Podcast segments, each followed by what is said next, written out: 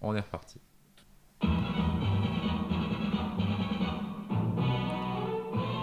Bon. Épisode 2. Bon baiser de Russie. Bonjour à tous et bienvenue dans le deuxième épisode du Bon d'Arbour, le podcast où l'on décortique film par film l'aventure cinématographique de l'agent secret le plus connu du Royaume-Uni, James Bond. Ensemble pour décrypter, classer et analyser cette saga, je retrouve mes acolytes pour déconstruire les péripéties de 007. Il ne quitte jamais son domicile sans son smoking. Bonjour Manuel. Bonjour. Et à ma gauche, il a toujours gagné au baccarat sans jamais avoir compris les règles. Bonjour Frédéric. Ouais, c'est pas faux. Bonjour Charlot. On retourne dans notre machine à remonter le temps et on tourne la molette pour arriver en 1963, seulement un an après le carton mondial de James Bond contre Dr. No. Ah, 1963. Frédéric était déjà né. Facile. Et l'année, on a dit au revoir à Kennedy, la naissance d'un certain Michael Jordan, Laurent Ruquier aussi, et l'apparition d'une nouvelle enseigne en France, Carrefour. Martin Luther King a un rêve pendant que Valéry Giscard d'Estaing, alors ministre de l'économie, a un plan de stabilisation économique. On chante Surfing USA des Beach Boys et Enfant de tout pays d'Enrico Macias. Enfant de tout pays, tendez vos mains meurtries. Moi, je Pardon. préfère les Beach Boys. Ouais. On est bien d'accord. Surfing USA. Et au cinéma, on monte à moto avec Steve McQueen dans La Grande Évasion, on se cache des oiseaux d'Alfred Hitchcock, et on se demande si on les aime, les fesses, les fesses de Brigitte Bardot dans Le Mépris. Ouais, on les aime. ouais. Oui, la réponse, est oui. est oui. Mais surtout, on va voir Bon baiser de Russie, où l'on commence à en savoir un peu plus sur cette organisation mystérieuse qu'est le Spectre, sous l'égide du sombre Blofeld, le numéro 1. Enfin, on sait toujours pas qu'il s'appelle Blofeld en vrai. Qu'est-ce que ça veut dire, Spectre, Charlot? Euh, Special Executive for Counterintelligence Terrorism Retor- Revenge. Revenge and Extortion. Ah, extortion. On va- ça, On y arrivera, on y arrivera, on va y arriver, on va y arriver. C'est impossible. Et donc Trop voilà, cette, cette organisation mystérieuse qui est le Spectre. Et donc Blofeld confie cette mission à Rosa Klebb, le numéro 3, et à Kronstein, le numéro 5. Et numéro 2 Pas dispo. Euh, bah, vrai, euh, bon. Il était, week-end. C'était pas Doctor No, du coup, le numéro 2 Ah Il devait avoir un numéro, le Doctor No, ouais. je pense. du Bah, normalement, quand le numéro 2 meurt, Ah, le numéro 3 est le premier numéro 2 C'est ça, c'est tu montes d'un cran. Je sais en pas trop comment ça marche. Bah, je J'avoue que je suis ça- pas très au courant de la Bah, hiérarchie. du terroristes, c'est un peu ça, non, principe Ouais. En tout cas, il tend un piège pour abattre James Bond, l'espion qui a fait capoter la mission de Dr. No. Le MI6 reçoit un message depuis Istanbul d'une certaine Tatiana Romanova qui veut faire défection à l'ouest avec une machine de déchiffrement top secret appelée le Lector. Et uniquement si c'est James Bond qui s'en charge. Sauf que Tatiana pense être missionnée par les soviétiques sous la forme de l'agent Kleb, parce qu'elle fait très russe en fait, et ignore tout du spectre, jeu de dupe quand tu nous tiens. Après moult péripéties, dont une nuit torride dans un camp de gitans, James et Tatiana parvi- parviennent à s'enfuir à bord de l'Orient Express avec le Lector, mais poursuivis par un grand blond sous la forme du colosse Donald Red Grant. Pour la faire court, ils se mettent sur la gueule, il y a une cabine couchette qui y passe, et contre toute attente, l'agent 007 s'en sort et tue l'agent du Spectre. Le couple saute du train, récupère un camion, poursuivi par un hélicoptère, puis passe à un canot à moteur, poursuivi par d'autres canots à moteur, parce que oui, James Bond a tous les permis. hein. Permis bateau. Oui. Hmm. Et il fout littéralement le feu au lac. Arrivé enfin à Venise, le couple fait une dernière rencontre avec Rosa Klebb, qui attaque 007 avec une chaussure dont la pointe contient une lame en métal, Trop cool. avec une, du poison dessus. Double danger. Mais au dernier moment, Tatiana l'abat d'un coup de revolver. On a presque eu peur. Et maintenant, on refait le Bond. Ben, merci encore Charlot pour ce, Merci. pour ce parfait résumé de, de James Bond. hein. On sait encore une fois toute la difficulté qu'il y a à, résumer les intrigues de ces films qui à la fois se ressemblent tout en inventant toujours des trucs plus compliqués les uns que les autres. Donc euh, voilà, bravo encore. Euh, et puis effectivement, ben voilà, bon baiser de Russie. Euh, On a parlé la semaine, la dernière fois de de Doctor No. Là, on enchaîne avec la suite. Il y a une certaine continuité entre les entre les Mm. deux films en plus, puisque Ah, en plus, c'est sorti un an après. voilà, euh, ça se suit et ça va assez vite et on en apprend un peu plus sur cette organisation Spectre à laquelle appartenait notre ami euh, Dr No. Donc, euh, Mhm. voilà. Donc voilà, donc nouveau film de James Bond, qu'est-ce que vous en avez pensé, messieurs? Bah, effectivement, celui-là, ça fait partie. Alors, c'est vrai que de la vie générale, de toute façon, c'est un des c'est un des meilleurs Bonds de la, de la série. C'est clairement, c'est considéré comme le, le film le plus, euh, le plus abouti, et en tout cas le plus euh, réussi sur l'aspect vraiment cinématographique. Alors, en, en grande partie parce qu'il emprunte aussi beaucoup à, à Hitchcock. Ouais, Euh, c'est un film très Hitchcockien. Surtout La mort aux trousses. et notamment La mort aux trousses, surtout Oui. sur la, la fin du film. Et puis il y a effectivement tout ce qu'on enfin, on va le développer sans doute un peu après, mais voilà, ce côté, euh, tout le monde est à- en a après un objet, et c'est ça qui drive un peu le, le film tout au long du truc, et la recherche de cet objet, tout le monde en a, tout le monde le veut, que ce soit les Anglais, les Américains, les Russes, voilà, tout le monde est après ce truc-là. Euh, Un objet dont on ne comprend pas. même si on, voilà, on c'est sait, pas du tout à quoi ça sert, c'est un truc obscur pour décoder des trucs. Dans la trousses, il y a des documents secrets qu'on ne voit même pas, mais ça sert d'excuse à faire avancer l'histoire, l'intrigue, et c'est parfait. Bah, c'est ce qu'Hitchcock a appelé donc le, le MacGuffin. C'est effectivement ce qui, ce qui drive la plupart de ses films. C'est un objet ou un dossier ou un document, enfin peu importe la forme. L'argent perdu, l'argent dans ouais, Psychose. exactement, voilà, et c'est euh, ce truc-là, c'est ce que tout le monde va se mettre à rechercher dans le film, tous les protagonistes, et voilà, c'est ce qui va permettre au film et à l'intrigue d'avancer. C'est en soi que Bon baiser de Russie est un film très, très Hitchcockien. Euh, Il n'y a pas que ça d'ailleurs, parce qu'il y a aussi l'héroïne Daniela Bianchi qui est très blonde Hitchcockienne dans son, dans, Ouais. son, dans son physique et dans son apparence. Euh, et puis il y a cette scène finale euh, de l'hélicoptère qui, qui arrive sur James Bond et qui fait penser évidemment à la mort aux trousses avec la scène où Cary Grant Mhm. se retrouve poursuivi dans les champs de, de maïs. De maïs Oui. Ou de blé Non, de maïs. Ah, sais de maïs, je crois, dans, dans la mort aux Bonne trousses question. euh, par l'avion qui, qui est censé répandre. Ça, c'est de- un clair de- hommage à Hitchcock, Voilà. voire un plagiat. Voir un Mais- peu un plagiat. Et la un- séquence du train aussi. la séquence du train aussi. Il y en a une dans la mort aux trousses. dans une femme disparaît aussi, qui, Oui. est- voilà, qui se passe euh, intégralement dans un train. Donc oui, oui, il y a une ambiance très, très Hitchcockienne dans ce film. Euh, voilà, bah après peut-être qu'on peut commencer par le commencement du film avec cette Ouais. scène de pré-générique Ouais. qui est une scène assez emblématique euh, de la saga puisque c'est un procédé qui sera réutilisé dans d'autres films d'ailleurs où en fait on fait croire que James Bond meurt. C'est Mm. aussi un peu le cas dans Vivre dans L'homme au pistolet d'or par exemple. Enfin, voilà, c'est quelque chose qui va être un peu repris comme ça. Donc vous avez une première scène où vous voyez James Bond dans un On jardin. ne le vit que deux fois.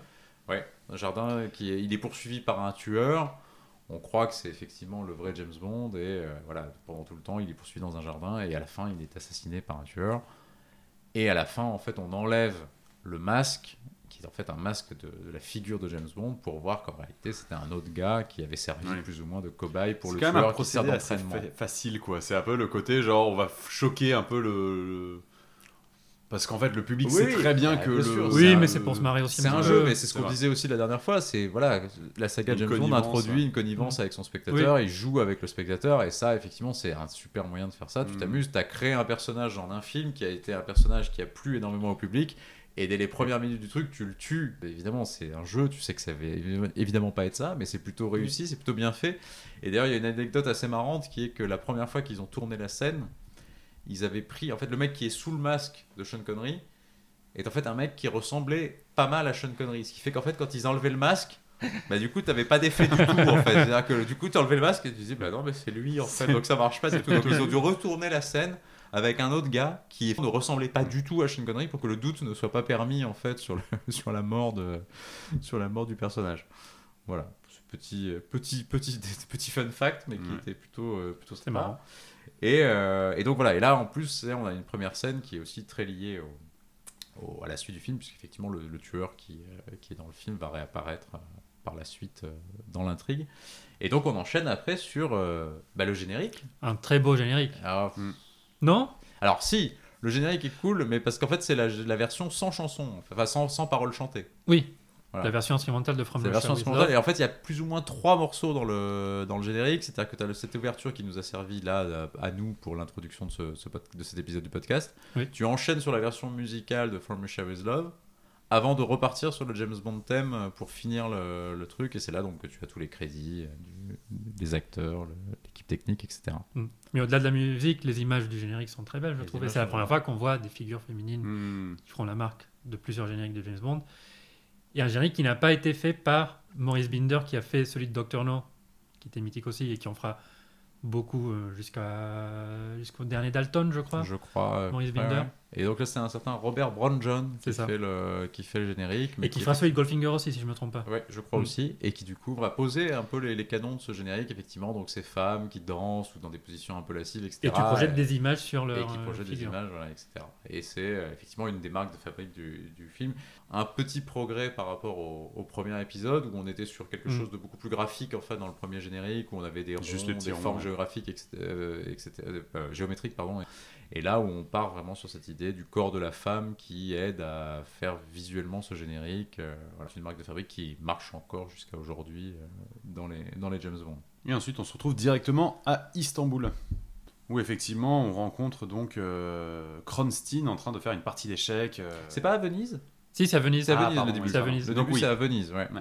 Le début, c'est à Venise, même si en fait c'était à Pinewood, le Oui. début, puisqu'en fait euh, le, le- c'est la partie d'échecs entre euh, Kronstein et euh, son adversaire, dans ce décor qui est assez magnifique d'ailleurs de cette, euh, de cette espèce grande, de grand échiquier euh, qui est Ouais. sublime.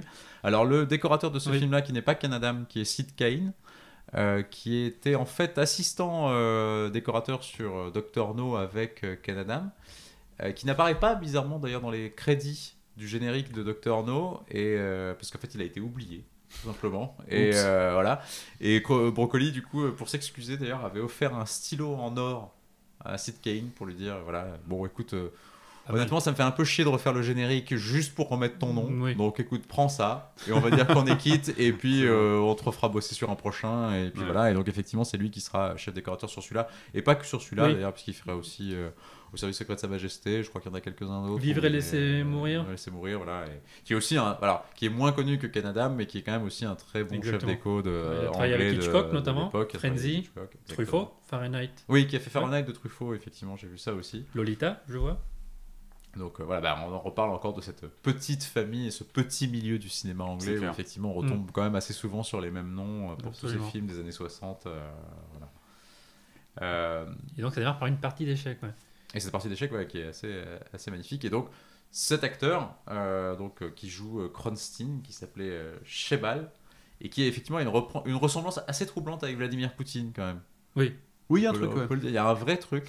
Et Mm. ce côté très inquiétant, voilà, et qui est donc le, le cerveau de l'opération de, Voilà. de, de de Russie, qui est Bah, lui qui, qui Joueur d'échecs, donc stratège, donc forcément le cerveau derrière C'est lui qui pense à cette idée, voilà, d'utiliser en fait, de faire croire à une agent russe que elle va, elle travaille pour la Russie, alors qu'en fait elle travaille pour Spectre. Et tout ça pour attirer James Bond dans ses filets. C'est plutôt, euh, c'est plutôt une intrigue assez bien foutue. Oui. Euh, il faut le dire, sans doute mieux construite que celle de, de Bah, plus No. complexe, plus intéressant. Enfin, il y a, voilà, c'est là, on est vraiment dans le monde de l'espionnage, on est dans un euh, qui croire, euh, qui s'associe à qui. Mm. C'est euh, là, on est dans l'espionnage pur et dur, quoi. Et on nous montre l'intérieur de l'organisation Spectre. Ouais. Oui, absolument. On voit effectivement ces, longues Qui minutes. était juste ces évoqué grands bureaux, ces grands Oui. bureaux effectivement euh, qui sont très, euh, ouais, qui sont, je sais pas, il y a un côté, en plus un peu, un peu Covid dans le côté où ils sont assez espacés les uns des Oui. autres Ah, dans une vision- grande, un grand bureau comme ça, c'est assez Ouais. visionnaire. Ah, pas trop Et où effectivement tu as donc cette, alors ce numéro 1 mystérieux dont on ne voit que les mains. Euh, donc ils sont les Son mains, chat. donc on l'a dit d'Anthony Dawson qui jouait le professeur Dent dans euh, dans Doctor No. Mm. euh, et qui caresse son chat pendant qu'il elle entend les rapports des différents membres du spectre qui expliquent Mhm. que euh, grâce à l'extorsion qu'ils font sur tel ou tel politicien ou sur tel ou tel chef d'État, ou voilà, ça rapporte tant d'argent, etc. Donc ils font une espèce de bilan comptable des différentes actions d'extorsion qu'ils font. C'est assez, euh, assez- à la fois drôle et euh, assez, assez ridicule, mais qui, qui fonctionne assez bien et qui est plutôt marrant. Ça fait le- très âgé d'actionnaire. Oui, euh, c'est ça. C'est assez marrant. C'est on dirait vraiment une AG Voilà. d'une grosse boîte, mais qui en fait Mais raconte comment il vers gagne le- pognon, tourné vers le mal. Tourné vers le mal. Voilà, c'est c'est assez drôle. Et mais avec une espèce de naturel et effectivement un truc très euh, voilà l'employé qui fait le rapport de sa semaine en expliquant euh, voilà ce qu'il a réussi, ce qu'il a moins bien réussi. Très intéressant. Et après, on nous montre la formation de leur euh, espèce de gladiateur là. Absolument. Donc on voit tout. On voit. Oui, oui, oui, oui, Le effectivement haut, le camp d'entraînement du ouais, spectre avec les Ouais. voilà et d'ailleurs qui apparemment est un hommage un peu à, à Spartacus. Spartacus, l'école Ouais, des gladiateurs de l'école des gladiateurs de spectacle de Spartacus où on voit Rosa Klebb qui arrive et qui voit ce camp d'entraînement avec tous les mecs qui sont en train de, de s'entraîner aux armes, aux arts martiaux, etc. Et voilà, ce qui est Donc drôle. encore une référence à Kubrick. Voilà. Et ce qu'on voit, et c'est là d'ailleurs qu'on voit euh, Walter Gottel, euh, qui est donc un acteur euh, qui joue donc un peu le, le mec qui chapote un peu ces trucs de camp d'entraînement du, du spectre. et euh, qui fait partie justement de ces Morzeni. nombreux acteurs recyc- recyclés en fait dans, dans la saga James Bond, puisque des années plus tard, quand on- euh, James Bond décidera d'abandonner cette idée du spectre et reviendra sur quelque chose de plus guerre froide entre euh, les, les- le Royaume-Uni contre l'URSS, il jouera en fait l'équivalent de M euh, côté soviétique, qui est donc le général Gogol et qui reviendra, qui est un personnage Mm. qui reviendra sur plusieurs épisodes de, la, bien de nommé. la période Mou en fait. Voilà. Et donc voilà, encore un personnage qui sera, qui reviendra dans un autre rôle dans la saga. Et alors effectivement, on a notre notre, fa- notre fameuse euh, euh, qui joue euh, donc la, Alors, Rosa Klebb. Rosa Klebb. Euh, et alors c'est très marrant parce que c'est ce qui est drôle, c'est de voir comment James Bond attire des acteurs qui sont vraiment des gens qui viennent d'un univers très différent, puisque euh, euh, euh, Lotte Lenya en fait c'est une actrice allemande qui est la- Autrichienne. autrichienne pardon qui est la femme de Kurt Weill en fait qui est un l'homme qui a composé des, des chansons pour les pièces de, de Bertolt Brecht donc c'est vrai qu'on est dans un Oui. univers qui est très très loin du cinéma d'action Oui, oui. euh, populaire en fait et c'est très drôle de voir que que cette actrice vient pour faire James Bond dans un rôle qui est en plus un rôle même si c'est un rôle très intéressant qui est très archétypal enfin voilà qui est très euh, voilà c'est la méchante et c'est vraiment euh, voilà c'est très drôle de voir ce casting un peu improbable en fait euh, Mais qui marche très et bien. qui en marche temps, très bien C'est Ouais, parce que ouais, ça devient un rôle un peu iconique. C'est c'est repris après dans Austin Powers. Powers qui euh, reprendra Mais elle est super, qui il fait peur. Il fait plus peur que Doctor No. Ouais. Moi, ça, ça, ça se défend.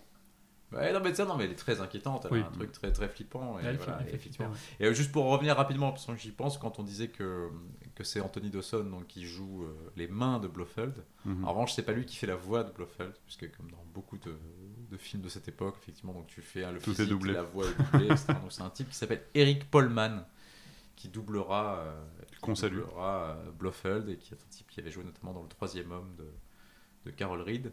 Et donc, on va arriver donc dans ce camp d'entraînement, et dans ce camp d'entraînement, on va rencontrer Donald Grant, Red Grant, qui est le, le tueur qui va être mis un peu aux trousses de, de James Bond dans ce film, Mm. et qui est interprété par Robert Shaw.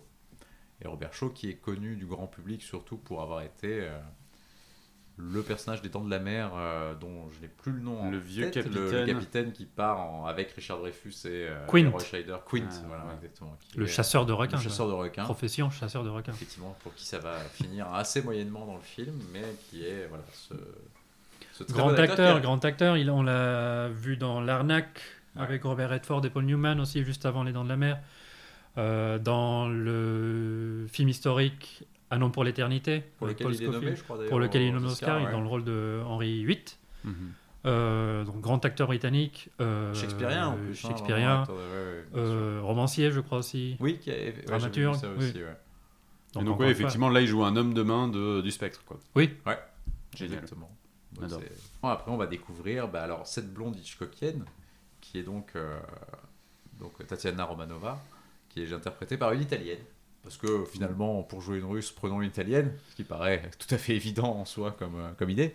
une autrichienne pour la vraie méchante et une italienne pour la bonne girl. Voilà, c'est ça. Donc, il est Ils interprété font par. toutes les deux très russes dans des styles très différents. Oui, c'est vrai. Une dans le côté très blonde et très belle, et l'autre dans le côté très dur et, voilà, et très, très méchante. Oui, c'est vrai. C'est deux, deux versions de la Russie euh, dans, dans un même film. Mais ils n'avaient pas peur de ne pas prendre quelqu'un de russe, justement, pour euh, éviter trop de. Ou en tout cas de mettre en avant un peu trop la Russie. Je c'est pas, possible, alors, à parce l'époque, que- de toute façon, je sais pas si tu pouvais trop Ouais, voilà, d'acteurs, d'actrices russes comme ça. Je sais pas si c'était si évident en pleine guerre froide d'aller chercher des, des comédiens russes. euh, Dans le des- bouquin, James Bond fait face au service secret russe. Hmm. Et ils ont voulu changer ça, et donc le faire face à Spectre, pour que le film ne fasse pas trop Anti-russe. anti-russe et Ouais. trop guerre froide et trop polémique. C'est vrai que Car trop 63, on est quand même. C'est un peu touchy, quoi. Donc peut-être que pour le casting, c'était c'était un peu le même principe. Hmm. Et donc, bah, du coup, il y a un gros casting en fait pour euh, trouver la Bond Girl. C'est un truc qui va être assez médiatisé euh, à l'époque, euh, justement, puisque le film, le premier film ayant eu beaucoup de succès, bah, voilà, ça, ça attire évidemment la, la convoitise. Beaucoup de, beaucoup de comédiennes et beaucoup de, de prix de beauté en fait, parce que c'est aussi ça beaucoup de James Bond. hein. c'est beaucoup des Miss en fait, souvent qui vont, euh, qui vont concourir pour, euh, pour le rôle. Donc des Miss euh, par de pays, des Miss Univers, des Miss Monde, enfin, etc. Et, France Miss France, absolument, ce sera le cas pour, pour Claudine Auger. Et là, effectivement, c'est euh, donc une Miss, enfin, Miss Univers, une finaliste de Miss Univers qui s'appelle Daniela Bianchi et qui va être choisie pour interpréter Tatiana Romanova. Et après, on arrive chez James Bond. On arrive chez James Bond. Oui. Qui en fait continue sa relation, mine de rien, Avec commencée Sylvia Trench. avec. Sylvia, Sylvia Trench, comme ça, en train de prendre un petit pique-nique en Angleterre. Tranquillou. Voilà. Et pendant que la musique à la radio est From Russia with Love. Voilà. Voilà, effectivement. Petit clin d'œil, puisqu'en fait, dans, la, dans, la- dans le générique, on a la version sans parole. Et euh, dans, quand il écoute la radio avec Sylvia Trench dans cette, espèce de bateau dans lequel ils sont, là, Oui. ils écoutent la radio et c'est euh, la chanson du, du film qui passe à la radio. On écoute un extrait? Allez.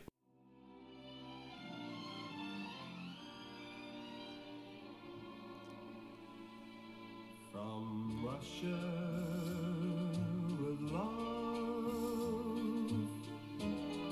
I fly to you,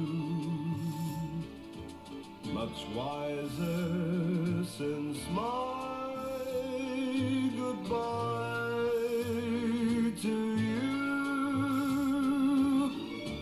I've Un peu chiant. C'est pas la meilleure. C'est une balade. Ouais, c'est très crooner. c'est Mais très- heureusement qu'on l'entend pas dans le générique. Non, mais c'est très crooner, c'est très à l'ancienne, effectivement. C'est une chanson qui fait plus années 50 finalement qu'années 60 en réalité. Mm. Et elle est, bon, c'est pas une mauvaise chanson, mais c'est vrai qu'elle est, elle est pas très moderne en fait, comparée à ce qu'il fera après, notamment sur le, sur le suivant avec Goldfinger, où on a vraiment.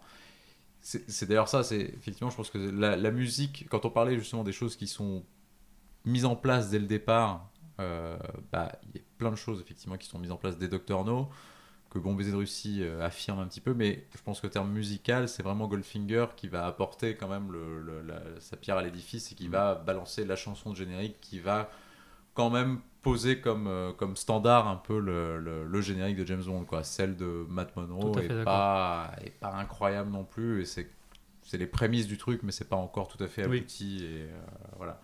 C'est pas, je pense que quand on fera le classement des chansons, puisque classement des chansons il y aura, y aura, forcément, évidemment, puisque c'est c'est une partie prenante, une partie intégrale de, de, de ce que de, de ce qu'est James Bond. Oui. Je pense que Matt Monroe sera pas sera pas au top de, de ce de ce classement euh, clairement. Non, ça très bas, dans le mien en tout cas.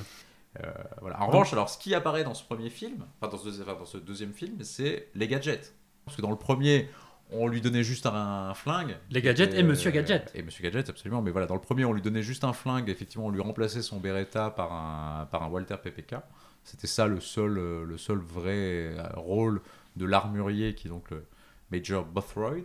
Voilà. Euh, mais qui n'était pas interprété par, euh, par Desmond Llewellyn dans le, dans le premier épisode, et qui là, du coup, à partir du deuxième épisode, à partir de Bon Baiser de Russie, c'est donc cet acteur gallois, Desmond Llewellyn, qui va interpréter donc le, le, quarter, le quartermaster, c'est ça? Quartermaster. Quartermaster. Quartermaster Q Euh, pour les Q, intimes. voilà, pour les intimes, et qui va donc devenir ce monsieur Gadget, c'est-à-dire cet homme que Bond va voir euh, après avoir pris sa mission, enfin en tout cas pris les instructions de sa mission chez M. Il va voir le Q, qui est donc la personne qui est censée lui apporter quelques, lui donner quelques gadgets, quelques petites aides pour pouvoir euh, accomplir et mener à bien sa Mission. sa mission. Alors évidemment, et qui prendra une autre dimension dans l'épisode suivant, Mm. Goldfinger, où là vraiment les gadgets seront encore plus euh, Légion. Voilà, encore plus mise en avant, mais Ouais. dès, dès cet épisode, dès Bon Baiser de Russie, il y a déjà des petites, euh, on lui donne déjà des petites, euh, des petites astuces. Et ce qui est très chouette, c'est qu'on les voit très tôt, ces gadgets, et qu'on se dit, Quand à un moment, arriver il va les utiliser, on ne Ouais. sait pas quand, qu'on est, qu'on a, on a donc hâte et on est impatient Bah, c'est ça, en fait, c'est tout du à moment où il va les sortir. C'est ça, c'est du teasing en fait, et c'est ça, la Mm. scène de Q, c'est vraiment en fait une scène. Voilà, en gros, tu vas avoir besoin de ces trucs-là dans ta mission. Voilà, tu as 3 ou 4 gadgets qui sont là. Quand est-ce que tu vas les utiliser? Comment tu vas les utiliser? On ne sait pas. En revanche, le public est prêt. Il sait que tu as Mhm. ça, ça, ça et Mhm. ça. Et qu'à un moment, ça va te servir. Et c'est vrai que c'est un truc assez malin. C'est une recette hein, aussi. Enfin voilà, c'est un truc très. Encore une fois, c'est ce qu'on disait la dernière fois. Il y a dans James Bond, il y a des recettes, il y a un truc un peu marketé, Mhm. et voilà, mais qui, est, qui fait l'efficacité aussi de, de la saga. Et ça, c'est clairement un des trucs très efficaces de Et la saga. toutes les recettes étaient présentes, quasiment toutes les recettes dès le premier film. Et si ce n'était pas le cas, ben, on les a dans le deuxième. Ouais, Voilà. c'est ça. Dans, le deuxième- dans les deux, trois premiers films, en fait, Ouais. euh, voilà, on pose les, les dernières, les der- tout, à peu près tous les trucs. Mais euh, et surtout là, le premier vrai gadget, on va dire d'une certaine manière euh, présenté, c'est l'attaché case. Et oui, attaché case. L'attaché case avec un fusil sniper dedans, un couteau. euh, des, un des peu d'argent. pièces- Des, Des pièces, pièces. de différents pays, hein, c'est Oui. ça, voilà, exactement, qui permettent de- d'avoir des sommes d'argent assez importantes et de pouvoir payer partout. Ce qui est voilà. plutôt Et si jamais on l'ouvre d'une certaine manière, le, euh, le gaz qui permet d'endormir l'ennemi. Bien sûr. Est-ce que ça, ça va arriver? Ça va arriver, évidemment. Évidemment. Donc, du coup, bah, James Bond, on, on dit en gros, euh, on a un lector, mais il y a qu'à James Bond qu'on le donnera. C'est ça, en fait, le pitch du, du film. Donc, du coup, on dit à James Bond, bah, du coup, va le chercher. Et donc, on part en Turquie. Oui. Pour, ce, pour ce film, et donc on va euh, à Tur- en Turquie. Ils ont vraiment tourné en Turquie. Euh, Istanbul. À Istanbul. Et on retrouve d'ailleurs cette scène où James Bond arrive à l'aéroport d'Istanbul, ce qui rejoint un peu ce qu'on disait euh, sur l'épisode précédent. C'est vraiment encore une fois Istanbul, Voilà. euh, ni d'espion. quoi. C'est-à-dire que donc il arrive à l'aéroport et encore une fois, tu as plein de gens qui sont là à l'aéroport pour le, pour le regarder, pour voir où il est. Et avec une petite inversion du coup du, du premier épisode, où dans le premier épisode, en fait, il est. euh, c'est son chauffeur qui est le gars qui, lui- qui lui veut du mal, et là il prend un chauffeur, et en revanche il est poursuivi par des gens qui, euh, qui sont mal intentionnés euh, Yes. envers lui. Euh, ça a été assez compliqué en fait, hein, apparemment, de, de tourner à Istanbul, parce qu'en plus il y avait toutes les scènes de bateau, toutes les scènes d'hélico qui devaient être tournées, tournées là-bas, et finalement ça a été un peu difficile. Il y a eu tout- apparemment il y a une, toute une anecdote où justement pour la fin il devait aller chercher des vieux hélicos dans une base militaire turque, et euh, donc en fait les mecs de la déco et du truc de pensaient qu'en fait les gens de la base militaire turque étaient avertis. Donc en fait ils se pointent à la base militaire, ils commencent à embarquer des hélicos, sauf que les militaires turcs arrivent et leur dire euh, Qu'est-ce vous faites quoi Et du coup, du coup évidemment ce qui Ouais, c'est vrai. on peut se douter que les militaires turcs dans les années 60, voyant des mecs embarquer leurs hélicos, se C'est disent ça. Ça pue. peut-être pas en fait. Donc du coup, il y a eu tout un bordel à, à cause de ça. Euh, donc voilà, donc le tournage en Turquie, pas si évident que ça. Euh, ils ont fini au poste pendant un moment. Bon, ça s'est finalement arrangé, Mhm. mais euh, voilà. Et euh, James Bond va rencontrer donc son contact sur place, qui est donc Kerim Bey. Kerim Bey qui est interprété, Manu, par... Super personnage par Pedro Armendáriz, Très bien. grand acteur mexicain, qui malheureusement est mort avant la fin du tournage. Il était très malade et il s'est même suicidé. Il s'est tiré une balle avant le, Oui, avant d'a- d'arriver au stade avant d'arriver terminal. au stade du euh, ouais. terminal. Mais un grand acteur mexicain qui, euh, qui avait joué dans des films de Luis Buñuel, par exemple, euh, El Bruto, notamment, et dans des films mexicains très connus à l'époque. Il a fait des films aussi aux États-Unis, mais films mexicains comme La Cucaracha, par exemple. Mhm. Un, bon, un bon nom de film mexicain. Euh, et donc, dans le, dont le fils, Pedro Armendáriz Jr., jouera dans un, dans un futur James Bond, dans Permis de tuer, avec Timothy Dalton. Et là, enfin, ça rejoint un peu ce qu'on disait sur l'Autolenia d'ailleurs. C'est vraiment voilà, c'est aller chercher des acteurs qui sont des acteurs internationaux et qui effectivement sont des acteurs plutôt euh, catalogués films d'auteur, ou en Mhm. tout cas films un peu à récompense. Parce que je crois que c'est pas lui qui était dans la première Palme d'Or, euh, qui jouait dans la première. euh, Il joue dans la Palme d'Or de 46. Euh... J'essaie de retrouver le nom du film.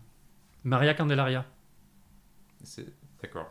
Palme d'Or te- je te 46. fais confiance là-dessus. Mm. Euh, Et c'est la première Palme d'Or C'est. Bah, 46, oui. C'est la première Palme d'Or parce que je crois qu'il y a eu le festival de 39 qui a été, euh, Ah oui, c'est ça. Il y a eu un premier. Oui, c'est ça. qui a été annulé Effectivement. et qui a été revisité Re- quelques années plus tard. On refait le festival qui n'a pas pu avoir lieu à cause de la guerre. Mais sinon, oui, on peut dire que c'est la première Palme d'Or. ouais. Voilà. Maria Candelaria. Et donc euh, voilà, Kerim Bey qui va lui servir de d'agent de liaison pour un peu savoir ce qui se, qui, se- qui se trame à, à Istanbul.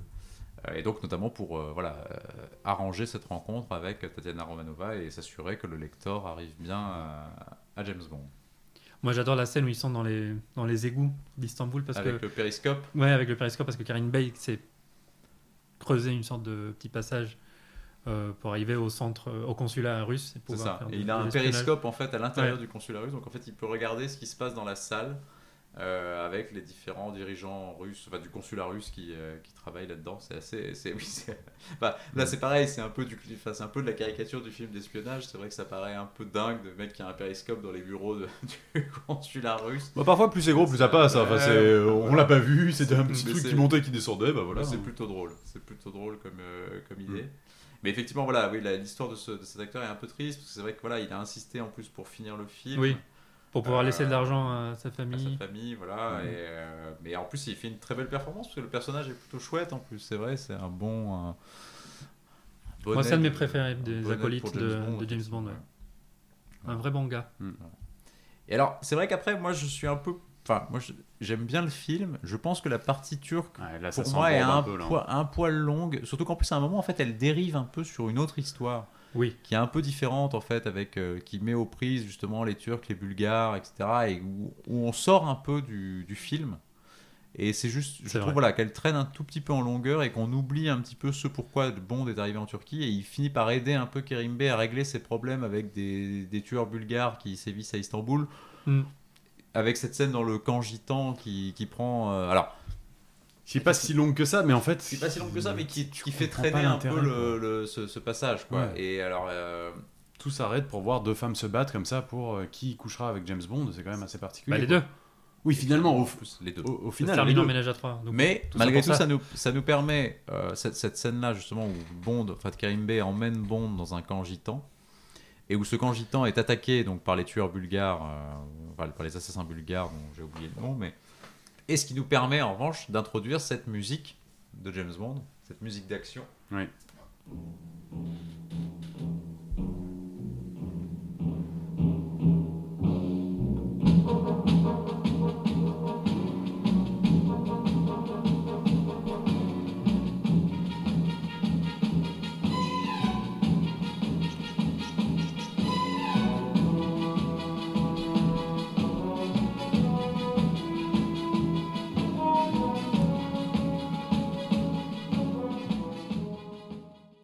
Et euh, voilà, cette musique, alors, puisque effectivement, dans ce film-là, c'est John Barry, c'est vrai qu'on en a pas reparlé, mais là, cette fois-ci, c'est vraiment John vraiment Barry qui prend la BO en, Lui qui reprend en les- charge, et c'est lui qui fait vraiment la musique du film. Et c'est lui, voilà, c'est ce qu'on disait. Alors, la musique, autant. voilà, Le James Bond theme était déjà présent dans, la première, dans, la- Mhm. dans le premier film, mais effectivement, la musique Mais là, il y a toute une de- suite de Monty musicale. Euh, Mais là, voilà, là, c'est vraiment Barry qui prend la, la BO en charge et qui va vraiment donner cette, euh, cette tonalité musicale à la saga, et notamment à travers ce morceau-là, dont on vous a passé l'extrait, qui est vraiment, qui va devenir le morceau des films, enfin, des scènes d'action de James Bond, quoi, et qui va se retrouver d'ailleurs dans les Mm. films suivants. Et dès qu'il y a un moment un peu d'action, de poursuite, où, la- où le- toute la tension s'accélère un petit peu, c'est vraiment ce morceau-là, et c'est peut-être un morceau qui est finalement presque, enfin, qui est presque aussi emblématique, je trouve, que le, le, le thème général, en fait, un petit peu moins forcément, mais en tout cas qui est vraiment très présent dans les films.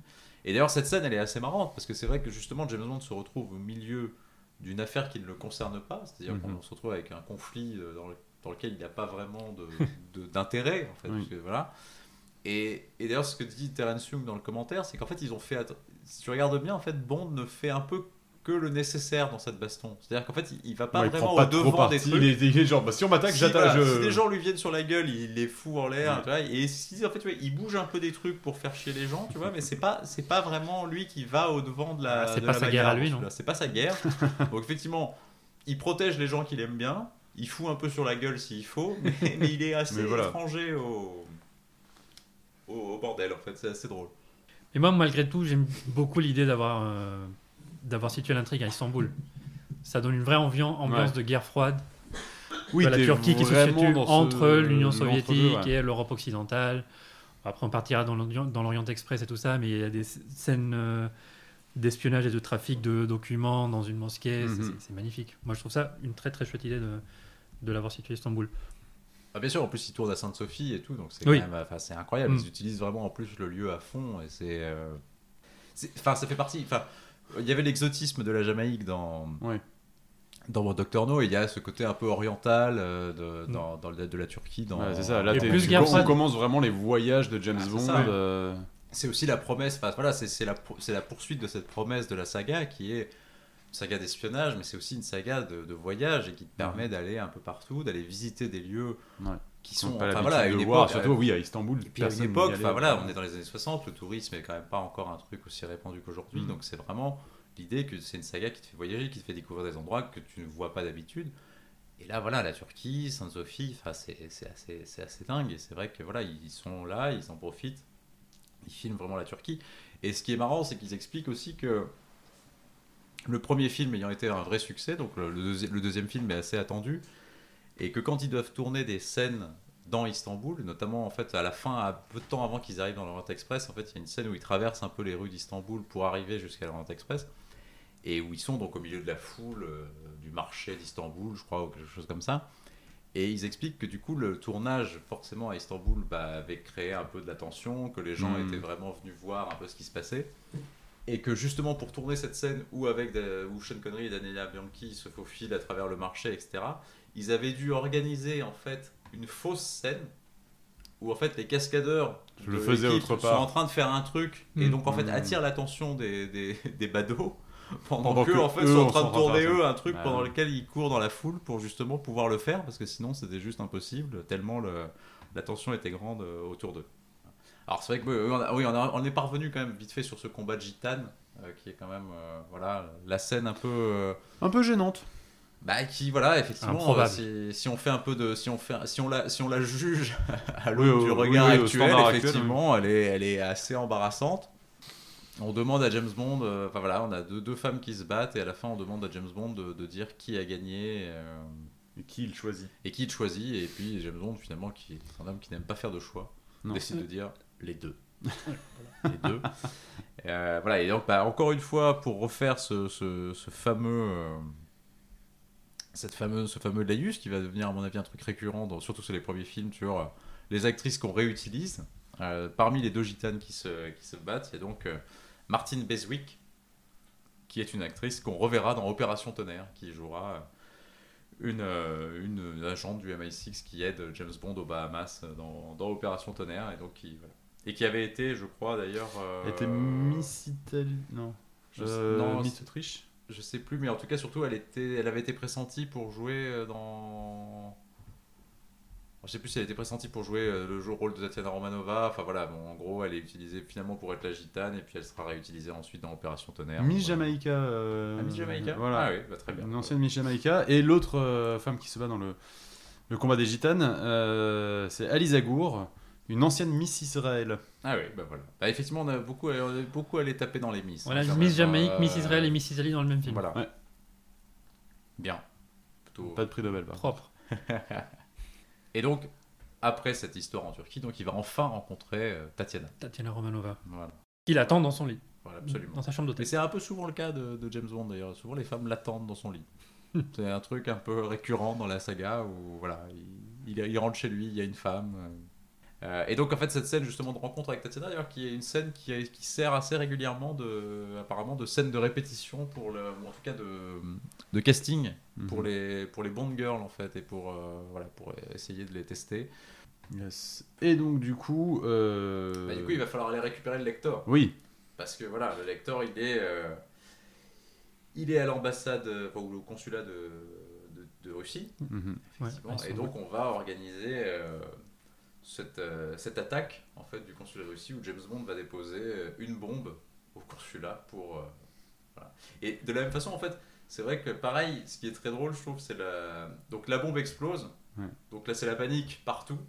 Et Bond, en revanche, est Ah, oui, tranquille. en mode totalement Voilà. calme. En fait, il va chercher le truc. Je vais chercher mon Voilà. lecteur, merci monsieur, Voilà, merci moi madame. vais, je suis peinard, je suis très zen, Il est là pour ça. hyper cool en fait, et je trouve que c'est voilà, Ouais, la scène est pas mais mal, c'est- ouais. ça montre aussi en fait tout le flegme du gars, quoi, là. il sait exactement où il va, il sait exactement ce qu'il fait. Peu importe que ce soit le bordel ambiant autour de lui, lui, il va, il a un objectif et il y va quoi. C'est euh, Voilà. c'est assez Et il s'échappe du coup via ces tunnels Oui. que Karim Bey nous avait montré avant. Absolument. Et du coup, Bond, Romanova euh, et Karim Bey s'enfuient et montent. À bord de l'Orient Express. Exactement. C'est magnifique. C'est magnifique. Et surtout qu'en plus, enfin, c'est un Orient Express reconstitué, puisque en Mm. fait, ils n'ont pas tourné dans l'Orient Express, parce que tourner dans un train est un truc assez compliqué à faire. Donc, euh, c'est Sid Kane, en fait, qui a reconstitué euh, l'Orient Express en, en décor. Et c'est assez magnifique. Franchement, c'est assez dingue. Le décor est, est ouf. Et les, la scène dans le- toutes les scènes dans l'Orient Express sont vraiment très très bien. On passe une quarantaine de minutes dans le Route Express Ah oui, c'est une grosse et on les voit pas passer.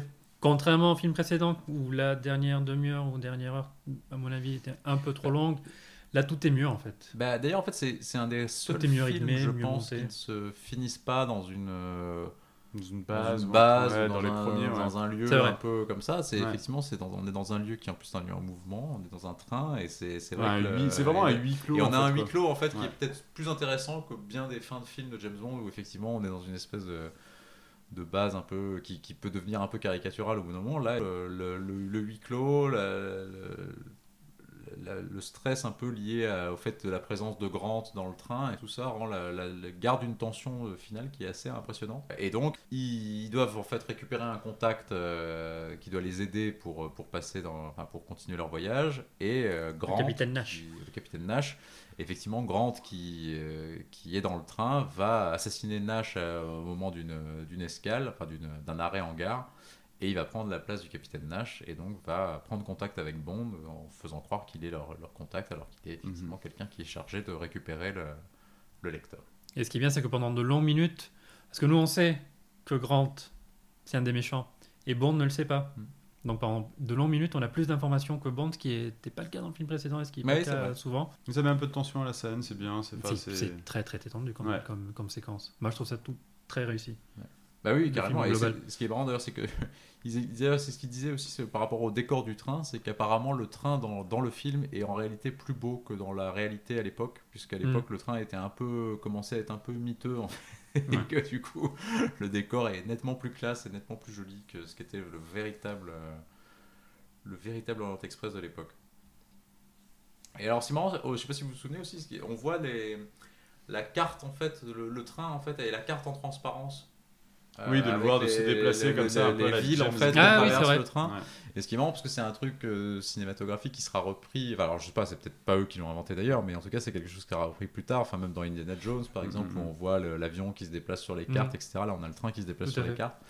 Et ce qui est un truc assez assez chouette aussi. Et, euh, voilà. Et donc au final, James Bond finit par comprendre que Grant n'est pas le capitaine Nash et effectivement est un agent du, du spectre. Voilà. Il commence Et à avoir des doutes. Et comment le découvre-t-il Il commence à avoir des doutes au moment où, où Grant décide de prendre du vin rouge avec du poisson. Voilà. Et, euh, et là, à ce moment-là, bah oui, non. euh, tout gentleman qui se respecte ne prend pas un vin rouge, Ah oui. un Chianti rouge Ah, avec du poisson. Mais. C'est l'erreur, effectivement. c'est quand même idiot, hein. C'est vrai que tu te dis que les mecs du spectre sont pas tout à fait bien formés. Quand même. Il manque un, il manque un petit truc de classe. formé pour, est- formé pour, pour tuer James Bond, mais alors ouais, euh, ouais. pour tout ce qui est la classe, la- la- l'étiquette, en fait, ils sont Voilà. pas, ils sont pas du tout au taquet. pour choisir le euh, bon vin avec euh, le, bon plat. Bah, surtout quand t'es face, à- face à James Bond, qui est quand même un peu au taquet Voilà. sur ces, sur ces questions-là, tu peux pas, tu peux pas, tu peux pas tester. Et du coup, Grant perd son accent euh, anglais parce qu'il avait adopté un accent anglais de la euh, haute société. Mhm. Et quand Bond euh, comprend sa vraie identité, il, re- Il reparle il normalement. reparle comme un, comme un anglais plus de la classe populaire. C'est ça. Quel acteur Robert Shaw, tous ses accents. Excellent. Et donc, ils font une scène de baston qui est assez mémorable où ils arrivent à Ouais. désinguer Mhm. complètement la cabine de l'Orient Express. Et ce qui est marrant, c'est qu'ils expliquent que les deux acteurs sont. euh, À la base, c'était donc une scène qui devait être faite par les cascadeurs. Et que, euh, pr- en fait, les- le réalisateur euh, fait en sorte que les deux acteurs soient à côté des cascadeurs au moment où ils répètent la, la scène de baston. Et qu'en fait, à force de voir les cascadeurs répéter le truc, les deux acteurs, euh, Shaw et, et Connery, se disent bon, bah. On va le faire en fait. Et du coup, en fait, c'est eux qui y Mm. vont, et c'est pour ça que la scène est plutôt réussie, parce qu'en réalité, il y a très peu de plans. est très euh, réussie. elle est- il y a très peu de plans faits par Très les doublures en fait. Il y a quelques plans, mais en réalité, la plupart des trucs sont faits par Connery et Shaw eux-mêmes, et du coup, ce qui rend la scène effectivement plus efficace et plus réaliste. Et encore une fois, bah, on retrouve toujours ce montage de Peter Hunt, toujours très cut et très, très saccadé, mais qui du coup rend la scène hyper, hyper forte et hyper, euh, hyper réelle. Enfin, bizarrement, en fait, réaliste alors qu'elle ne l'est pas, mais qui du coup re- remet toute la violence Mm. du truc euh, en scène. Mm. quoi. On a oublié Kerim Bey. Ah oui, Eh oui, le pauvre euh, Rip, Rip, bah, Bey. Kerim Bey qui se fait tuer par Grant effectivement Voilà. dans le train avant. J'étais à- ému. Bah ouais. Contrairement à Quarrel dans Doctor No. Moi, je compare les, beaucoup les deux films. parce que je trouve que c'est Doctor No en beaucoup mieux, en fait. Ouais. Et non, je m'étais attaché à ce Kerim Bey. Bah ouais, c'est vrai, c'était un, non, mais c'était un chouette personnage, c'est vrai, et clairement. Et donc il se fait assassiner par Grant dans le train avant que, que Grant ne se fasse passer pour le capitaine Nash et on rencontre Bond. Mm. Effectivement, Bond comprend en tout cas qu'il y a un danger dans le train euh, Oui. à ce moment-là. quoi. Oui, oui. Et puis bon, bah finalement ils descendent du train et là ils vont se retrouver, donc ils prennent une- une- un camion pour essayer de, de- de continuer leur voyage. Et c'est là qu'on va avoir Oui, cette euh, femme. il, il arrive à quand même surmonter Grant grâce à l'attaché case. On l'attendait du coup. Pardon, c'est vrai. C'est là que le gadget va servir, effectivement. c'est qu'il va dire, ah, à, enfin il va dire à Grant, regardez dans mon attaché case. Et Il là, y a Grant des, il y a des pièces en or, si vous les récupérez, il essaie de soudoyer, on va dire, Exactement. Grant, et en fait non. Et, le voilà. gaz, Et donc c'est ce qui effectivement permet de déclencher la bagarre et ensuite ils peuvent se- il arrive à en venir à Ouais. bout. Euh, et donc bon, là on arrive à cette scène très Hitchcockienne, peut-être la plus Hitchcockienne du film, qui est la... cette poursuite en... en hélicoptère, enfin, la Bond qui se fait poursuivre par un hélicoptère qui est à sa recherche, où on retrouve un petit peu toute cette idée de, de Cary Grant qui se fait poursuivre euh, par un avion. Qui a failli dans- jouer James Bond. un Mm. Qui a failli jouer James Bond. Et où effectivement l'avion, voilà, c'est un hélicoptère qui arrive un peu en rasemote euh, sur lui et où Bond est obligé de se coucher pour l'éviter, etc. Donc ce qui est vraiment un quasi copier-coller C'est un euh, de copier-coller. cette scène de la mort Mm. aux trousses.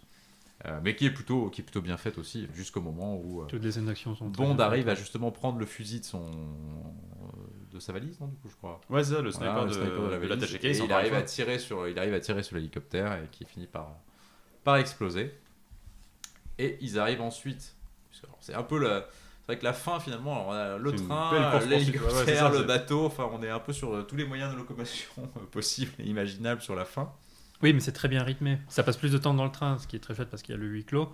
Et après, c'est vraiment des scènes d'action non-stop qui sont, qui sont super bien rythmées, super bien montées. Donc ça, le temps passe, Ouais. le temps passe vite. Et donc après, on arrive à cette poursuite un peu en, en hors-bord, euh, enfin en bateau, qui, euh, voilà, qui, alors, qui apparemment est une reprise d'un film qu'avait fait euh, Young euh, plutôt qui s'appelait Les Bérets Rouges, dans lequel il y avait déjà cette, cette- cette forme de, de poursuite en, en bateau, et où on a euh, Bond qui finit par créer un mur de flammes euh, dans le, Mm. sur l'eau en tirant sur des, des bidons de- euh, d'essence ou d'huile, quelque chose comme ça. Quoi. Euh, et finalement, ça a été c'est une scène qui était censée être tournée en Turquie et qui finalement a été tournée en Écosse parce que finalement la Turquie, au bout d'un moment, c'était trop compliqué, co- trop galère. trop de, Ouais. trop de bordel. Donc en fait, en Écosse, c'était plus simple. Ouais. Et l'explosion, en revanche, l'explosion des, des trucs a été tournée en studio à Pinewood. En fait, ils ont vraiment organisé tout ça dans un grand bassin d'eau. Euh, et ça a été assez dangereux en fait parce que les, les trois cascadeurs qui ont été assez gravement brûlés euh, à cause du truc c'était un euh, gros gros truc de pyrotechnie donc assez compliqué à, assez compliqué à faire et donc finalement James Bond s'en sort avec Tatiana Ils avec, arrivent le, à lec- Venise. avec le lecteur Voilà. on, se- on pense que tout est on pense que tout est bon Et ils non. sont à Venise Euh, ils sont à l'hôtel ils sont je sais plus au Danieli ou, ou un truc dans le genre et on pense que c'est bon et là arrive une femme de chambre et paf Eh la oui. femme de chambre, c'est Rosa Klebb. voilà. Quelle belle femme de chambre. Travail. Alors, évidemment, Tatiana la reconnaît. Tatiana qui est un peu encore Voilà. sous l'emprise de Rosa Klebb, euh, c'est pas C'est trop. ça, elle voilà, est donc quand même un peu partagée entre, enfin on va dire, son devoir son- et, et et James l'amour Bond. qu'elle porte pour James Exactement. Bond, qu'elle a développé dans un train. Exactement. Et euh, effectivement, là, on a cette fameuse scène et qui est aussi une scène mythique et qui est aussi un peu un cliché de ces trucs Ouais. d'espionnage avec voilà la C'est un nouveau la- procédé qu'on nous introduit. euh, Voilà, la pointe dans la chaussure avec cette pointe empoisonnée où effectivement Ouais. Rosa Klebb essaie de shooter dans James Bond désespérément et elle n'y arrive pas et James Bond arrive avec une chaise à l'empêcher de voilà et jusqu'au moment où c'est finalement Tatiana qui lui tire dessus et qui Mais apparemment, la, la- la chaussure, dans, enfin le- la lame dans la chaussure, en fait, c'était vraiment une arme utilisée c'est un par le truc KGB. oui c'est un vrai truc de KGB apparemment ouais, ouais, ouais. bel esprit bel esprit du KGB Voilà. euh, voilà Donc, pas la comme bah, il y avait aussi le fameux coup du parapluie aussi qui était dans le même genre Oui. avec un- les parapluies avec euh, ça. une lame empoisonnée Incroyable, aussi ça. où tu foutais Ouais. un coup de parapluie aux Et gens hop, comme tu ça, passais dans la et foule tu passais ça. dans la foule effectivement voilà les, les belles méthodes d'espionnage et de et d'assassinat Et c'est donc le premier film de James Bond où l'on a ce moment où l'on croit que tout est fini. Ouais. Et, Et le dernier retour Et en retour tout est bon. Et on a le méchant qui n'est pas encore mort, Ouais. ou qu'on avait un peu oublié, qui revient. On l'avait pas eu dans Doctor No, là on l'a pour celui-là et on le reverra dans plusieurs autres films. Ben, en fait, c'est vrai. Et alors, ce qui est marrant, c'est que ce qu'on n'a pas redit aussi, c'est que le, en fait, le, quand le plan a échoué euh, pour le spectre, il y a une scène en fait où numéro 1 convoque Oui, euh, Rosa Klebb et euh, Cranston. Oui. Et où en fait ils se rejettent un peu la faute l'un sur l'autre en disant non mais en fait c'est elle qui a merdé, non mais en fait c'est lui, etc. Mm. Et euh, numéro 1 décide finalement d'exécuter euh, euh, et de laisser à Rosa Klebb une dernière chance de, justement de se rattraper. Et c'est justement pour ça qu'elle va essayer de, de, rattraper le coup à Venise avec ça et ça échouera encore une fois. Voilà. Donc, euh, et puis bah, donc on arrive donc, à- au générique de fin où on a enfin la chanson complète avec les paroles Mm. et où on a ce La- petit truc du Voilà, générique la avec. petite phrase. Ah non, mais on a surtout Ernst Stavro Blofeld, point d'interrogation. Exactement. Pour le, C'est pour pas le, pour crédit de en l'acteur, fait. effectivement, on reste mystérieux sur ce truc-là et qui est aussi un truc assez marrant pour le coup de, de James Bond. Et encore une fois, un truc de jeu avec le, le spectateur, quoi, où tu vas, tu, tu vas, tu pousses le truc jusqu'au bout, ça, tu dis, bon voilà, on vous a pas montré sa gueule et on vous dira même pas qui jouait le type dans le, dans le truc. C'est pas très sympa pour les comédiens qui ont interprété Blofeld, que ce soit pour, son, pour ses mains ou pour sa voix. Ça reste un mystère. Et effectivement, c'est là qu'on va avoir pour la première fois à la fin du générique. et oui, James Bond reviendra dans Goldfinger. Exactement. Voilà. Donc, On annonce déjà la suite. On sait que ça a marché la première fois. La deuxième Mhm. fois, on sait, on est confiant sur le fait que ça Ah, bien marche. sûr. Et euh, dans un an, on retrouvera James Bond dans, Dans Goldfinger. dans Goldfinger. Voilà. Donc je pense que c'est alors c'est vrai que Terence Young lui-même hein, dit que c'est son film euh, c'est son film préféré. Allez, non, mais attendez. Euh, Sean Connery a dit que c'était son film préféré. J'ai la liste. J'ai Lois Maxwell ah, qui, dit aussi qui a dit que c'était son film préféré.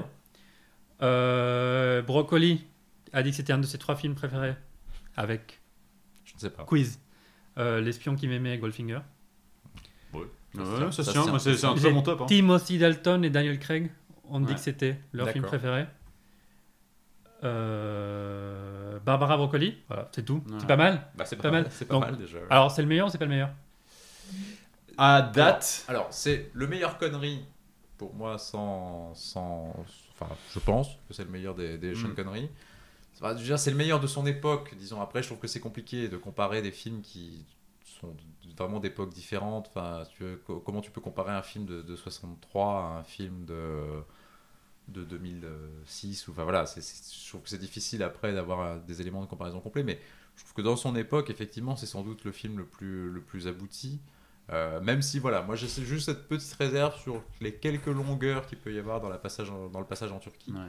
Euh, mais effectivement, je trouve que aussi bien en termes de- d'intrigue, je trouve qu'en plus le personnage de Sean Connery est vraiment très posé. Enfin, c'est marrant parce qu'on en parlait Manu, toi tu trouves que cette... il y a une scène où Connery euh, est dans sa chambre d'hôtel Oui. et où il est en train de vérifier s'il y a des micros dans sa chambre d'hôtel et tout ça sur la musique de James Bond, sur le, le- le thème principal de James Bond.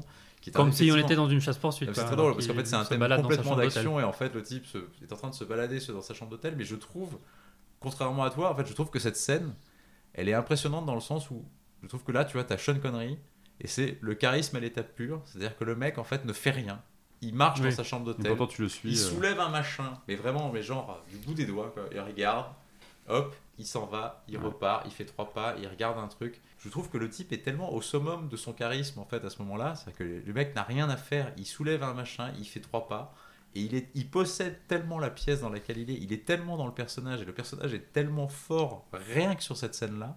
Et le fait que justement on ait la musique de James Bond qui illustre à ce moment-là, je trouve qu'en fait bizarrement cette scène, même si effectivement peut-être que la musique paraît un peu apporter trop de tension par rapport à ce qui se passe Oui. réellement, je trouve qu'en fait, elle, elle est hyper euh, révélatrice de ce qu'est James Bond. C'est-à-dire qu'en fait, à un moment, le personnage, il est là, il est présent, c'est un mec en hyper classe, en costume, qui sait exactement ce qu'il fait, il maîtrise tout, il arrive dans sa chambre d'hôtel, il regarde ce qu'il faut, ce qui- là où il faut, mhm. il trouve les trucs. Et je trouve qu'en fait, Connery, là, à ce moment-là, il est Non, il est au sommet de. il est au sommet de- du truc du- quoi. Dire, il, est, il a le personnage, il est dedans certes. et en fait il y a plus il y a plus rien à dire. Je veux dire le personnage est tellement posé que c'est parfait quoi. Ah, je pense qu'en ce cas, tu peux lui trouver un deuxième thème, Oui oui, non, mais plus lent.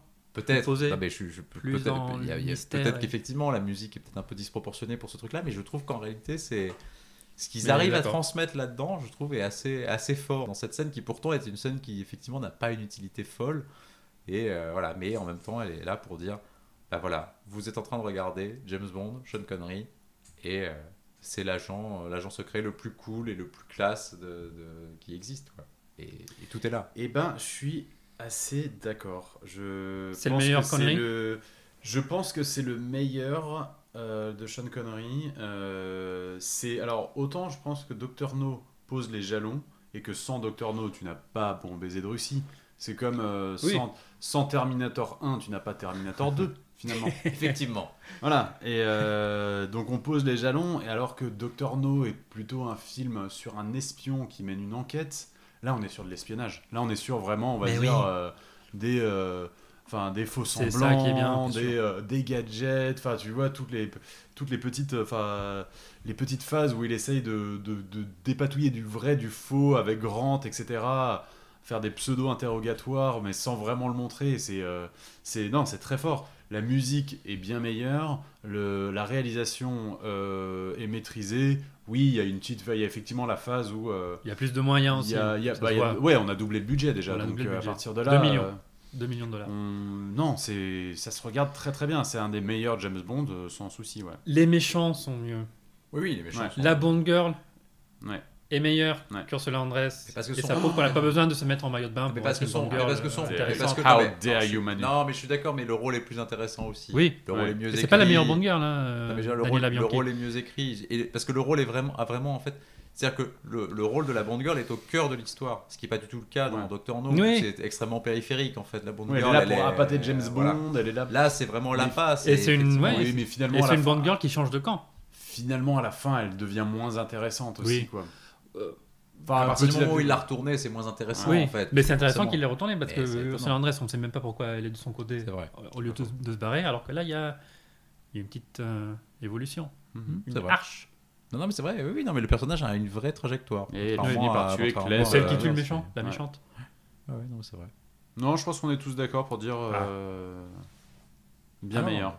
Non, non, mais bien sûr, c'est un Et c'est énorme Michael film. G. Wilson, un des producteurs qui fera de Moonraker à. euh, un des- Bah, enfin, Il est toujours là, oui. Il est toujours là. je crois, ouais, il est toujours Ouais. là, je crois, ouais. et Avec euh, Barbara et qui Broccoli. aurait dit effectivement on commence toujours un film en vouloir faire Bon baiser de Russie et on finit par faire Opération Tonnerre. Ce qui est pas super sympa pour Opération Tonnerre. Mais euh, voilà, donc euh, tout le monde, voilà, je pense qu'il y a une. Oui, mais c'est vrai que c'est un peu. Non, mais je comprends. Enfin, c'est assez logique en fait, c'est ça. C'est Ah. qu'effectivement, bon, Baiser de Russie, c'est le. C'est c'est le canon euh, du film d'espionnage Ouais. et Opération Tonnerre, c'est euh, c'est le James Bond dans tout ce que ça a un peu aussi de.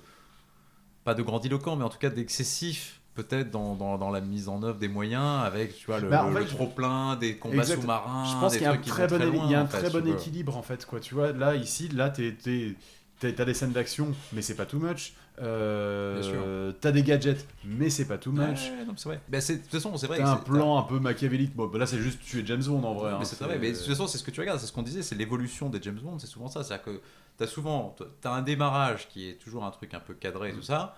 Au fur et à mesure, ils vont dans quelque chose qui va plus loin, dans le gadget, dans les on a plus de moyens, on a plus de. Jusqu'au moment où ils se disent, oula, on est allé un peu loin dans le truc, il faut qu'on reparte en arrière et ils repartent sur de nouvelles bases Ouais. et ils, ils reprennent la saga. Jusqu'au moment où, pareil, ils reviennent un peu dans la débauche de gadgets avant de refaire machine arrière. Enfin, on est dans Ouais. un cycle. hein, Enfin, ils sont Mais là, c'est le bon, ouais, et là, le- effectivement, bon moment là. les- je pense que connerie, en fait, tu vois, t'as après, voilà, on, va, on parlera de Goldfinger la, la prochaine fois, mais voilà, je pense qu'on on est dans la bonne phase, effectivement, de, de- des, des films, avant qu'effectivement il y ait une petite dégradation sur, le, sur la suite. Mais voilà, celui-là est, je pense, un des, un des films les plus aboutis. Et c'est Ouais. vrai qu'au-delà d'un bon James Bond, je pense que c'est vraiment un bon film. Ce Oui. qui est pas, voilà, Ouais. parce qu'il y a, il y a des James Bond qui sont des bons James Bond, mais qui sont peut-être pas des grands films. Mhm. Celui-là, je pense, est vraiment C'est un bon très film de cinéma. En fait, c'est un très bon film de cinéma, au-delà même d'être un bon James Bond. Hitchcock en aurait été fier. Ouais, S'il je l'avait pense réalisé. aussi. Je pense aussi. Bon, très bien. Ouais, très bien. Est-ce que ce serait pas l'heure du quiz? Alors le quiz. Ah, quiz. on fait un petit quiz. Charles versus Fredo qui sont les experts C'est ça. Autour de la Fredo table. mène une manche à zéro. Fredo mène une manche à zéro. Fredo a remporté euh, haut la main la manche Dr No. C'est ça, haut la main. Haut la main. J'ai peur. 6-3. Ça a été. Ah, 6-3. Ouais, quand même. Ouais, Ouais, quand même. Ah, Ouais, pas c'était- mal. C'était haut ouais, la. En fait, c'était haut la main. Oui. Écoutez, c'est la c'est une victoire. Voilà, J'avais- pas les Je me chiffres, souviens pas, je me souvenais pas du score. Ok, première question de rapidité. Je l'improvise un peu. Ah. Parce qu'on n'en a pas parlé. Euh, le livre Bon baiser de Russie était un des dix livres préférés de cette personnalité politique. John Kennedy. John Kennedy. Ah là là. Allez, c'est la rapidité. C'est vrai qu'en fait, non, mais En c'est plus, tu peux, tu peux m'arrêter avant de. avant Ah oui, d'accord. Ah oui, je, je peux t'interrompre. c'est vrai. Oh oui, Ah, c'est vrai, vrai qu'on en avait pas parlé. Et après, eh, si je peux prendre un point bonus là-dessus, c'était après apparemment le dernier film qu'aurait vu Kennedy avant sa mort. Ah, il l'a vu? Ouais. C'est une question que je me posais. Je sais plus si. C'est oui, en je- octobre, bah, il sort en Ouais, octobre. c'est possible. Bon, allez, point de bonus. Un mais, partout. euh, on est là pour rigoler. Allez. Non mais en fait c'est vrai qu'on en a parlé parce que tu en avais parlé dans ton intro euh, Charlot sur la, la mort de la mort de Kennedy et c'est vrai qu'effectivement oui Bon baiser de Russie faisait partie enfin je crois que c'est avant le- ou pendant la campagne électorale je crois que c'est le magazine Life qui, qui fait une Oui. interview de Kennedy Mhm. dans laquelle il lui demande quels sont ses bouquins préférés et il cite effectivement Bon baiser de Russie et alors je sais pas si alors, je sais pas si c'est un peu la légende ou si c'est la Que vérité ça aurait mais- motivé. euh, non mais on dit aussi que voilà c'est ce qui aussi a fait un peu euh, gagner un peu de, de succès à. James Bond aux États-Unis en fait C'est est- faux. voilà puisque c'est effectivement euh, voilà c'était un truc assez populaire Oui, et tout oui. à coup le candidat un peu euh, bankable du truc dit bah voilà ça fait partie des bouquins que j'aime bien Mhm. donc ça a aidé en tout cas à la notoriété de James Bond Et c'est une des raisons pour lesquelles ils ont décidé d'adapter Bon baiser de Russie assez en vite, deuxième. oui, voilà pour surfer Parce que ce n'était que le cinquième bouquin de, de la saga. Et comme Kennedy a dit, bah j'adore, bon, bah, on va le faire. Ouais, très bien. pas con Ok, deuxième question, encore question de rapidité. Bon, ça vous, vous allez l'avoir facilement. Donc, ça va être la rapidité, les amis. Très bien. Euh, quel est le faux nom qu'utilise James Bond à bord de l'Orient Express? Ah Ah merde. Ah, savent Ah, merde. Ah, savent plus. Ah C'est Mr. and Mrs. Ah là là, le Oui. con. Euh, Bah, ça, c'est la question suivante. Under, non, c'est pas Under. euh, Non. Ah, ils l'ont pas. Somerset? Oui. Ah, bien joué. Oui. Somerset, ouais, c'est ça. Monsieur, Madame Somerset. Bien joué, Charlot. Et ça, David Somerset. Mais c'est bon, tu as le point. Oui, oui, oui. 2-1. Et sa femme, son, son prénom? Suzanne? Madame Som- Non. Marie? Caroline. Ah, j'aurais pas eu. Non plus. Pourtant, je l'ai vu il y a pas si longtemps, hein, mais c'est marrant, tu vois, quand c'est ce genre de truc. Ah que ouais, tu- non. Toujours Je 2-1 retiens pas des masses. ouais. pour Charles.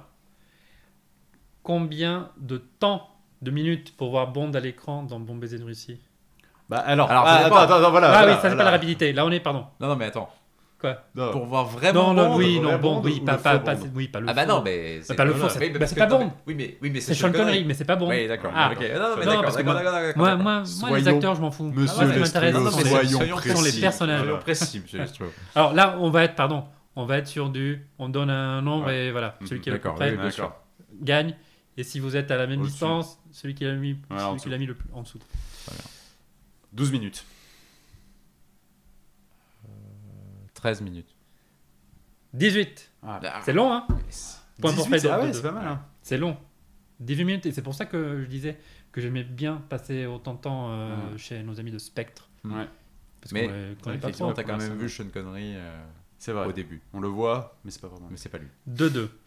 Question de rapidité. Dans le roman de Fleming, le lecteur. Spectre. Bravo, Ah, c'est Pardon, ça là, je vais pour la victoire. Là, je vais pour la victoire. Là. joli. Eh oui, le lecteur s'appelle le Spector. Eh Pourquoi oui. ils auraient changé le nom du truc Bah, Bizarre. pour Mais parce que sinon, pour ça faisait Spectre. Oui, je pense, c'est ça. Je sais, oui, mais oui. Oui, c'est Ça. pas parce que ça fait coup, n'a pas Spectre. de sens. Et alors que c'est pas un truc qui appartient à Ah Spectre, oui. donc ça ferait bizarre que Spectre soit à la recherche d'un truc, de voler un truc qui s'appelle Spectre. Oui, ça ça n'a pas de sens. oui. Je suis là pour la victoire aujourd'hui. On est 3-2 pour Charles. Ouais. Alors il y a une scène dans le film où James Bond doit marcher dans un égout plein de rats. Oui. Il y a un autre film où Sean Connery se retrouve dans une scène similaire. Indiana Jones et le, Ah, la la dernière croisade. croisade. Bravo. 4-2 pour Charles. Ah oui. Il est chaud. Alors là, il y a une question sur le bâtiment, mais Fredo l'avait donné pendant le quiz.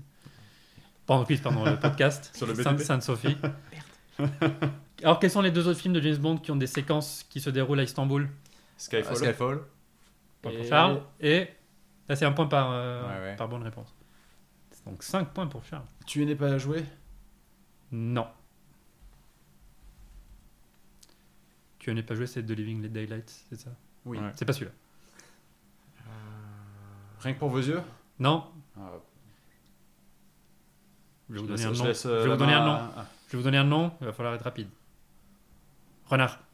Ah, Le monde ne ouais, suffit pas. Bravo. pas. Ouh, Eh, c'est Charles, en il va, Turquie, il va c'est gagner la deuxième eh, manche. c'est en Tur- Ah oui, mais c'est vrai. Non, mais c'est pas en Azerbaïdjan. Et ils sont aussi en Turquie, du coup. Turquie. Ils font les deux, Ouais. ouais. Mm. Oui, c'est fini, ça, Ça, ils finit en sont- Turquie, ouais, c'est vrai.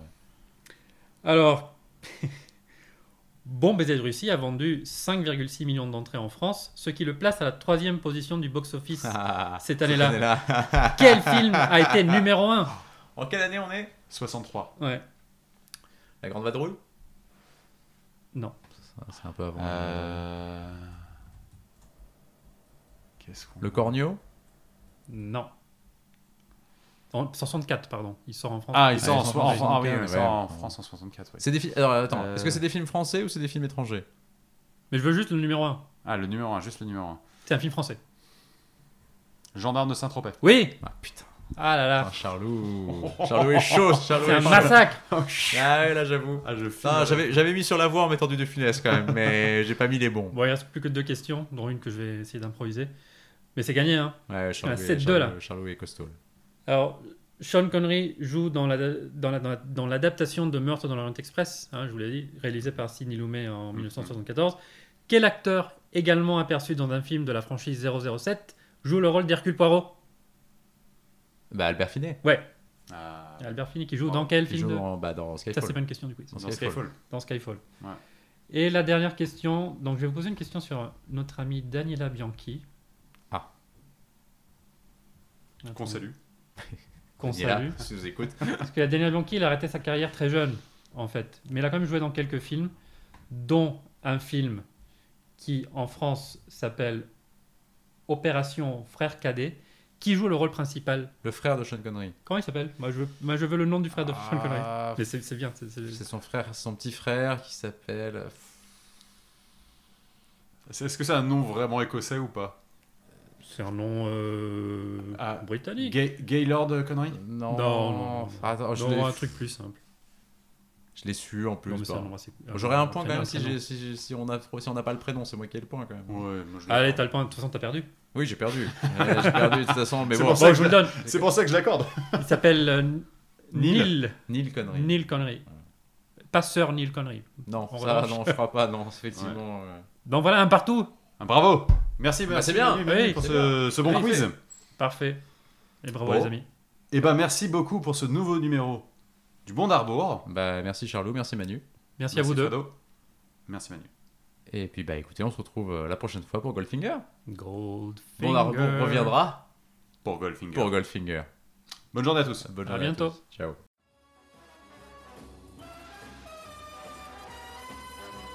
Ah, au fait, on a oublié de vous dire. Bondarbourg est aussi présent sur les réseaux sociaux. On a une page Facebook qui s'appelle Bondarbourg et un compte Instagram qui s'appelle euh, @bondarbourg. Ouais, je sais, je suis d'accord avec vous, au niveau cohérence de marque, euh, c'est plutôt raccord.